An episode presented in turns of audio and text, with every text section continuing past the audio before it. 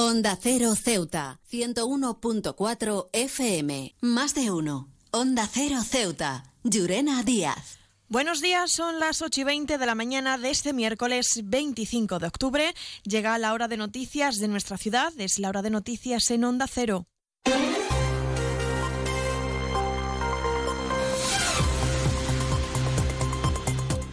Y comenzamos, como siempre, el informativo conociendo la previsión meteorológica. Según apunta la Agencia Estatal de Meteorología, para la jornada de hoy tendremos cielos parcialmente cubiertos con temperaturas máximas que alcanzarán los 25 grados y mínimas de 18. Ahora mismo tenemos 20 grados y el viento en la ciudad sopla de poniente. Servicios informativos en Onda Cero Ceuta. Pues entramos de lleno en nuestros contenidos. Hablamos de la noticia que está señalando las diferentes portadas de los medios de comunicación y es que la Audiencia Provincial de Cádiz en Ceuta va a continuar con la celebración del juicio del caso en Vicesa hasta finales del mes de noviembre. La Fiscalía imputa a los 53 acusados, entre ellos personalidades públicas y políticos, de siete delitos por los que se pide un total de casi 300 años de cárcel por su presunta relación como organización criminal dedicada durante años a la entrega irregular de viviendas a cambio de favores. Solo para el expolítico Antonio López reclaman 26 años al considerarlo el presunto cabecilla de esta red. Precisamente la defensa de López ha alegado la vulneración de derechos fundamentales para la nulidad del juicio ante una supuesta indefensión, ha dicho, generada por una prolongación de una declaración de secreto de las actuaciones infundadas y desproporcionadas, además de una masiva, indiscriminada y prospectiva intervención de comunicaciones telefónicas, incluida también las conversaciones entre el acusado y su abogado. Por cierto, sobre este asunto, el portavoz del Gobierno, Alejandro Ramírez, se ha pronunciado sobre el inicio de este caso, recordando que fue la ciudad la que denunció esta lista fantasma en 2015 y que la misma Administración local ha colaborado en todo momento con la justicia. Además, Ramírez ha señalado que los acusados con responsabilidades políticas dimitieron en aquel momento. En cualquier caso, el portavoz del Ejecutivo local asegura que estará pendiente de lo que decidan finalmente los jueces. Recordar que fue el Gobierno en, el, en junio de 2015, al conocerse la, la publicación de la denominada eh, lista fantasma, el que denunció en el juzgado y fueron miembros del gobierno los que sin haber sido condenados en el juzgado aún pues dimitieron y asumieron por responsabilidades políticas desde el momento en el que en el que se inició todo este, este proceso y bueno y decir en este caso que menos nos gustan los juicios paralelos y quedar pendientes ¿no? en lo que decidan pues los jueces ¿no? CESIF es otra clase de sindicato independiente y profesional transparente y cercano sindicato más representativo en las administraciones públicas de España y en muchas empresas privadas. Sea cual sea tu profesión, en la función pública o en la empresa privada, CESIF es tu sindicato. Afíliate a CESIF. Defiende tu trabajo. Seguimos con más asuntos. Vox exigía a la ciudad la aceleración de las obras en el centro educativo Mare Nostrum, cuyas clases habían sido suspendidas por las filtraciones de agua causadas por la lluvia. La diputada de la Formación Verde, Teresa López, también pedía, en este caso a la Dirección Provincial del Ministerio de Educación y Formación Profesional, que los alumnos afectados fueran trasladados a otras aulas. Y es que precisamente sobre este asunto el portavoz del Gobierno, Alejandro Ramírez, respondía la adjudicación de una obra de emergencias en este centro educativo para finalizar con la celeridad de la ejecución de esta misma obra. A raíz de la lluvia del otro día, pues varias aulas han quedado prácticamente sin poder usarse debido a las inundaciones, las cuales en colaboración obviamente con de la Consejería de Educación junto con la Dirección Provincial se han hecho una reubicación lo más rápido posible de las mismas, donde una está en la Escuela de Arte, otra en el aula móvil del Siete Colinas y dos aulas se han podido repartir en otros espacios del centro.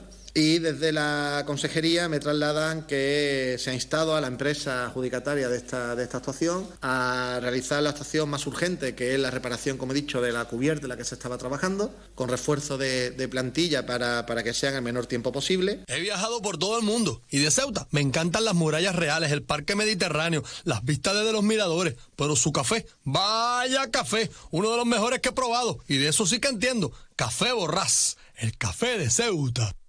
Y un apunte más, Ceuta ya propondrá en el Pleno la implantación del programa Kiva para luchar contra el acoso escolar. La formación autonomista, como se denominan, plantea que se haga a través de una colaboración con el Ministerio de Educación y Formación Profesional.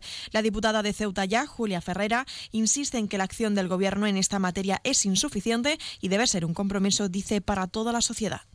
no nos referimos únicamente a las agresiones físicas, sino también a ese mal llamado acoso de baja intensidad, que tiene que ver con humillaciones, con insultos y diferentes tipos de vejaciones, y que tiene efectos absolutamente devastadores. Por esta razón, y porque creemos que la acción del Gobierno en esta materia es absolutamente insuficiente, por no decir prácticamente nula, Ceuta ya va a llevar una propuesta destinada a combatir esta lacra.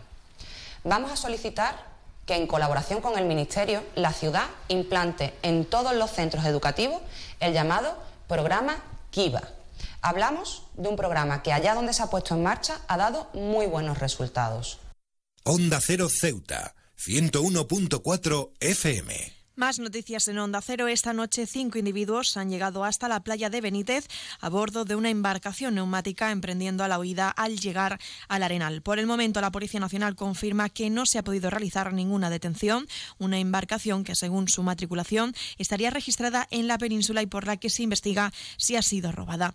Y también contarles que el jurado del Premio Convivencia se ha reunido en el Centro Cultural de la Estación del Ferrocarril para dar a conocer quién será la persona o entidad que recibirá este galardón. Los miembros han decidido otorgar al, al cantautor catalán Joan Manuel Serrat la decimonovena edición de este galardón. Según ha explicado la consejera de Educación, Cultura, Juventud y Deporte, Pilar Orozco, esta elección se debe a la contribución a la justicia y a la igualdad como condición de la convivencia y de la paz.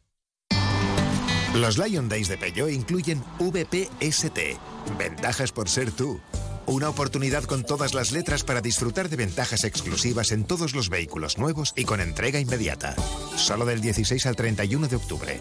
Inscríbete ya en peyo.es. Borras y Ballesteros, visítanos en Avenida Marina Española número 30.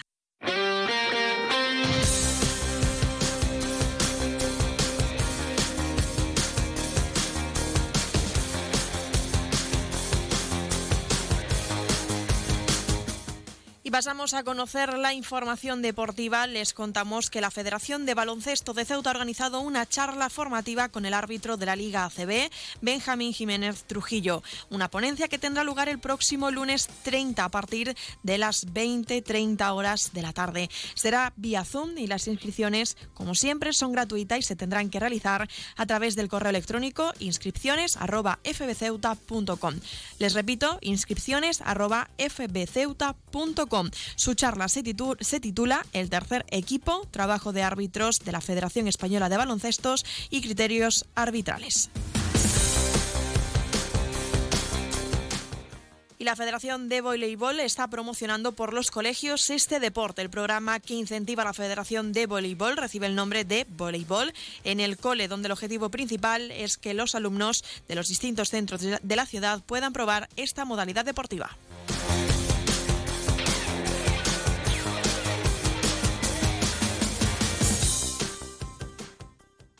Más de uno. Onda Cero Ceuta. Llurena Díaz.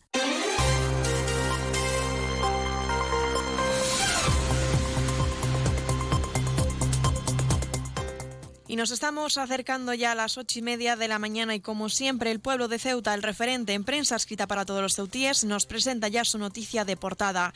La defensa de López alega vulneración de derechos para la nulidad del juicio. Se quedan ahora en la mejor compañía, la de más de uno con Carlos Alsina. Nosotros regresaremos a las 11 y 3 minutos para contarles a modo de titulares las noticias más destacadas del día y como siempre a partir de las 12 y 20 una nueva edición de nuestro programa Más de uno Ceuta de la mano de nuestra compañera Carolina Martín. Les recuerdo que pueden seguir toda la actualidad de Ceuta a través de nuestras redes sociales, tanto en Facebook como en Twitter, en arroba Onda Cero Ceuta. Esto ha sido todo, me despido. Que pasen muy buenos días.